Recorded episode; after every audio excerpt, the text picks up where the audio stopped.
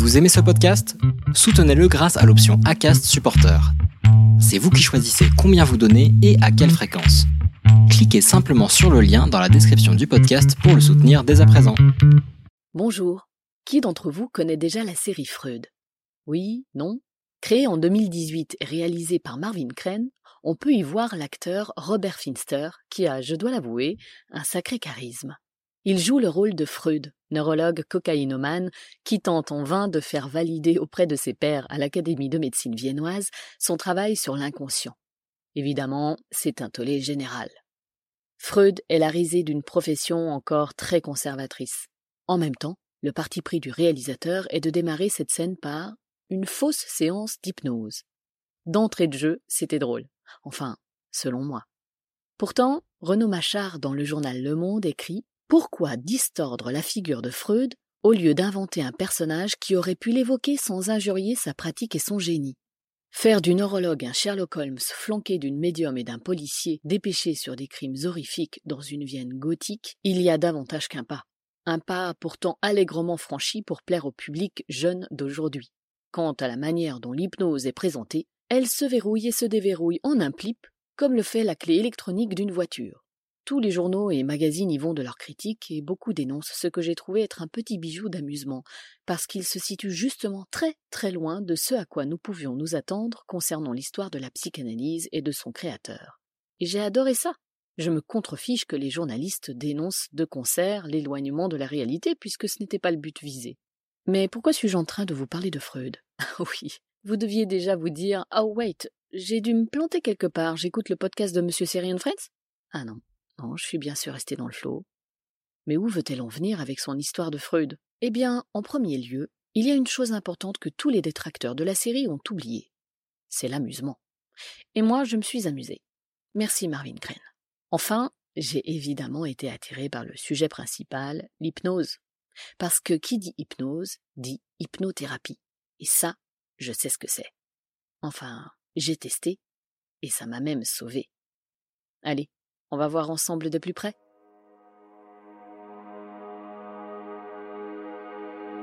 Bonjour, je m'appelle Florence. J'ai 45 ans et, comme on le dit dans le jargon actuel, je suis une hashtag MeToo. Rester dans le flow est un podcast mensuel du label Podcut. Et tous les mois, je vous parle seul ou avec un, une invitée pour parler résilience. Vous trouverez sur le site web restezdansleflow.me toutes les informations citées dans cet épisode. Abonnez-vous au podcast sur la plateforme de votre choix pour recevoir une notification lorsqu'un nouvel épisode est publié. Si vous aimez rester dans le flow, n'hésitez pas à le soutenir en laissant un avis 5 étoiles sur Apple Podcast ou sur la plateforme que vous aimez utiliser. Ainsi, vous participerez à faire découvrir à d'autres des histoires inspirantes, des parcours de vie de résilientes et contribuerez à redonner de l'espoir.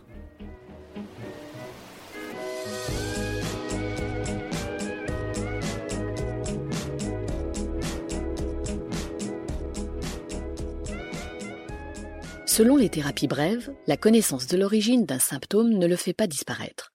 Ce qui est important et primordial, c'est d'orienter la thérapie vers les solutions, vers les ressources et les objectifs de la personne.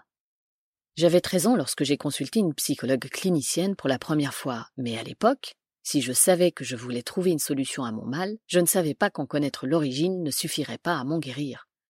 Je n'étais qu'une enfant, mais même un adulte donnerait n'importe quoi pour qu'en seulement quelques séances, juste en parlant à un pro, quel qu'il soit, on fasse disparaître sa souffrance, ses tourments, disons comme ça, en un claquement de doigts.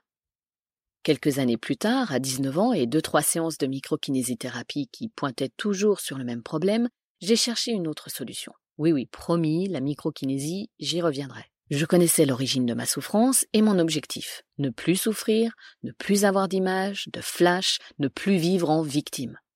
Il existe énormément de solutions, mais celle qui m'a interpellée à l'époque fut la pratique de l'hypnose.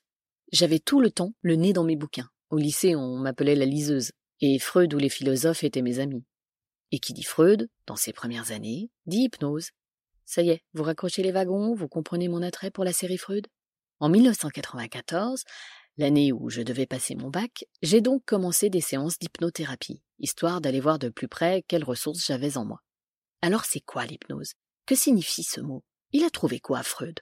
Bon, lui, au final, pas grand-chose sur le sujet. Il s'est concentré sur l'inconscient, délaissant assez rapidement la pratique que ses copains Charcot et Bernheim ont continué à pratiquer.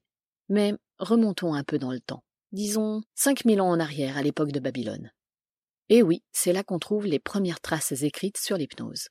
On est d'accord, ça commence à faire un bail. À l'époque, c'était le domaine des prêtresses, de la divination, la magie, voire du religieux. Et puis, au XVIIIe siècle, oui, le gap est énorme, un médecin, Mesmer, fonde la théorie du magnétisme animal. Ah, vous le connaissez celui-ci, non? Non, non, pas Mesmer et son nouveau spectacle hypersensoriel. Quels sont leurs secrets, leurs pouvoirs insoupçonnés? Peut-on les décupler, les altérer? Et si nous avions un sixième sens qui sommeille en nous? Non, lui, c'est Éric Normandin, un Québécois légèrement plus âgé que moi. Non, non, moi je vous parle de Mesmer, avec un seul S, le médecin allemand fondateur du mesmérisme en 1773. Bref, il travaille sur l'hypnose, mais une fois installé en France, Thomas Edison et le marquis de Lafayette, dépêchés par le roi pour enquêter sur Mesmer, décident que les patients de ce dernier guérissent surtout grâce au rapport qu'il établit avec eux. Ce fameux rapport entre le thérapeute et son patient qui reste encore primordial aujourd'hui. Exit l'hypnose qui tombe à nouveau dans les oubliettes jusqu'au jour où, à Londres, un médecin, oui, encore un, James Braid, utilise de nouvelles techniques pour mettre les gens dans un état de sommeil éveillé, de sommeil nerveux comme il l'appelle lui-même. Il est capable d'induire l'état de transe par cette fixation du regard en faisant concentrer l'attention de ses sujets sur des objets lumineux tels que des bougies ou des miroirs tenus à des distances variées. Cela provoque l'épuisement des paupières qui se ferment spontanément. Dès lors, il exerce cette technique au bloc opératoire en tant que méthode anesthésique. Et c'est lui qui invente le terme d'hypnose à partir de hypnose, dieu du sommeil. Quoi qu'il en soit, grâce à lui, l'autorisation de pratiquer l'hypnose revient, et en 1860, le grand patron de la salpêtrière, le neurologue Charcot, l'utilise dans le service des malades hystériques et des patients épileptiques. Vingt ans plus tard, deux autres médecins, Liebo et Bernheim, utilisent l'hypnose comme suggestion, c'est-à-dire une idée conçue par l'opérateur, saisi par l'hypnotisé et surtout accepté par son cerveau. Ah, ah bah voilà, c'est ce que fait le personnage de Freud dans la série. Dès la première scène, il hypnotise sa servante pour lui suggérer qu'elle a perdu une petite fille. Bonjour le faux trauma. Tiens, euh, si je m'inventais un petit trauma pour voir. Merci bien, docteur Freud. Pour aller mieux, on repassera. Avec tout ça, le XXe siècle apparaît et en 1903, Bernheim abandonne progressivement l'hypnose, soutenant que ses effets peuvent tout aussi bien être obtenus à l'état de veille que par la suggestion selon une méthode qu'il désigne du nom de psychothérapie. Et voilà, de l'hypnose à l'hypnothérapie, qui est une psychothérapie parmi tant d'autres, il n'y a qu'un pas. Mais du coup, c'est Milton Erickson qui change la donne. Ce docteur en médecine et psychiatre des hôpitaux a commencé sa vie en étant atteint d'une poliomélite grave à 17 ans. Il n'en meurt pas comme le prédisaient les médecins, mais au bout de trois jours de coma, en sort totalement paralysé, seulement capable de parler et de bouger les yeux. Bon, et pour ne rien arranger, il était atteint de dyslexie sévère et daltonien. Eh bien, Erickson inventa diverses méthodes pour mettre en place toutes les forces dont il disposait via l'auto-hypnose et sortir de son handicap. Il y est arrivé, il a remarché. Incroyable, non? Pour Erickson, chaque patient est un être unique au monde et doit de ce fait être considéré comme tel. Il est nécessaire, selon lui, de faire l'approche de chaque patient avec une technique strictement adaptée à son cas, à sa personnalité, à ses habiletés et à ses expériences antérieures. En fait, on ne soupçonne pas le nombre de techniques d'hypnose qui existent. En tout cas, moi je n'en reviens pas. Celle par suggestion verbale, celle avec attouchement, non, évidemment pas sexuelle. Je fais référence aux mains sur le front ou sur les yeux, et évidemment toujours avec l'accord du patient la méthode de la bougie, de l'escalier, des gouttes d'eau, la méthode de la fascination par le regard, la fixation d'un objet, et j'en passe. Lorsque j'étais en état d'hypnose, j'étais dans un état cérébral différent qu'en état de veille, mais aussi dans un état différent du sommeil. L'hypnose n'est pas du sommeil, c'est un processus actif durant lequel la personne est au cœur de l'action. J'étais au cœur de l'action, je vous le garantis. Une croyance très ancienne veut que l'hypnose soit égale au coma. Mais avec l'hypnose, c'est davantage le champ attentionnel qu'on modifie. On parle alors d'un état de conscience amplifié. Sur un plan neurologique, l'hémisphère gauche est spécialisé dans le traitement rationnel, la logique, le langage, tandis que l'hémisphère droit domine le traitement émotionnel, l'imaginaire et les sensations. Eh bien, l'hypnose provoque la suractivation de l'hémisphère droit. J'ai suractivé mon hémisphère droit pendant les séances. Si vous êtes intéressé par une consultation, en vous rendant sur le site de l'Institut français d'hypnose, l'IFH, vous pourrez lire comment se déroule une séance d'hypnose en hypnothérapie. Moi, j'étais allé consulter une spécialiste en thérapie brève, centrée sur la solution. En réalité, je ne me souviens pas de tout.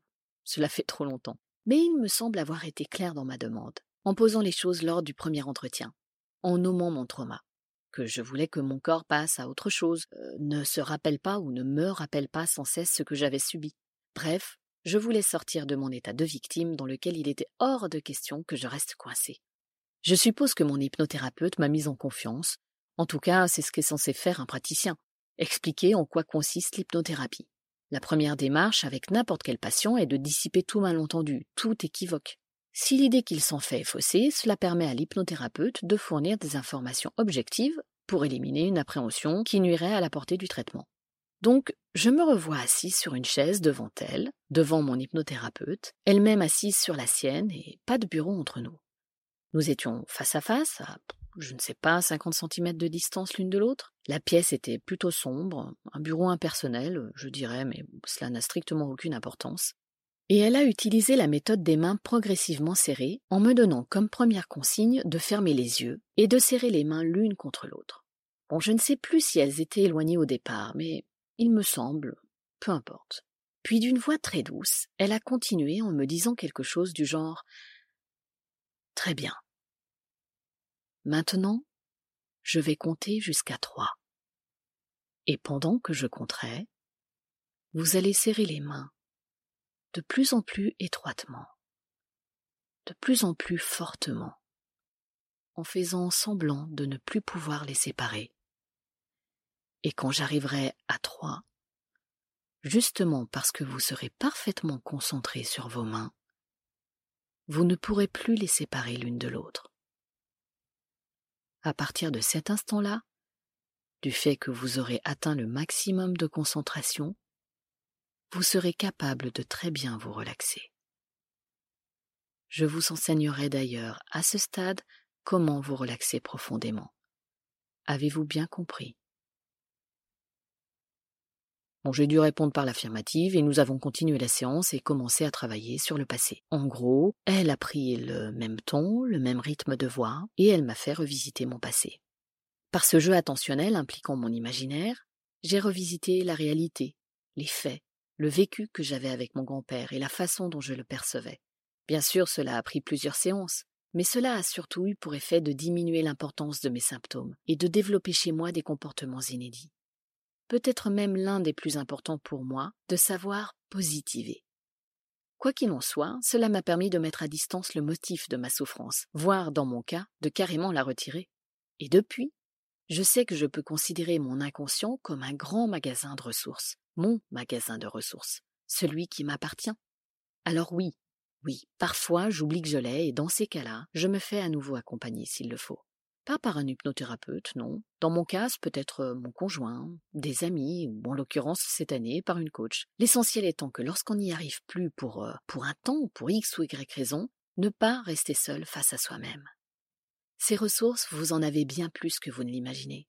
Vous vous pensez incapable de les mobiliser, mais l'hypnothérapeute vous amènera à les reconnaître, à reconnaître vos potentialités positives, vos compétences, et il les renforcera et les utilisera à la résolution de votre problème simplement grâce à vous-même. Moi, je suis passé d'un monde où la petite fille qui entendait son grand-père l'appeler depuis la cabane du jardin n'allait que rejoindre son grand-père pour prendre un outil et pas faire quoi que ce soit de sexuel qu'il lui avait imposé. Je suis passé de la sieste dans la chambre de mes grands-parents, lieu d'abus sexuel, à une simple sieste sur l'un des lits jumeaux de mes grands-parents. Bref, grâce à l'hypnothérapie, j'ai accepté ce que j'avais vécu et je me suis construite avec. Et ça, c'est énorme. J'ai tout revisité, chaque lieu, chaque scène d'abus, de viol, chaque moment, et je les ai rendus naturels, sans aucune violence sexuelle. J'ai retiré tout ce qui avait trait au sexe et remplacé cela par des moments de vie normaux avec mon grand-père. Et ce, sans rien oublier de ce que j'avais subi? Non, non, mais j'ai reprogrammé par la visualisation des relations simples, amicales et tendres, comme n'importe quelle petite fille peut en attendre de la part de son grand-père. Si je rapporte ces séances à ma vie entière, je dirais que c'est à ce moment, en un éclair finalement, c'est vrai, que sont ces quelques séances sur toute une vie, c'est à ce moment que je commençais à entrer en résilience. Oui, je pense que 1994 fut le début de ma vie de résiliente. Ah, bien sûr, n'exagérons rien, j'ai dû mener à quelques reprises un travail sur moi par la suite, lors d'événements de vie importants, par exemple. Mais sincèrement, le plus gros du travail était enclenché. Alors, et vous? Cela vous tente-t-il? Je vous invite à me partager votre expérience sur mon site si vous le souhaitez. À bientôt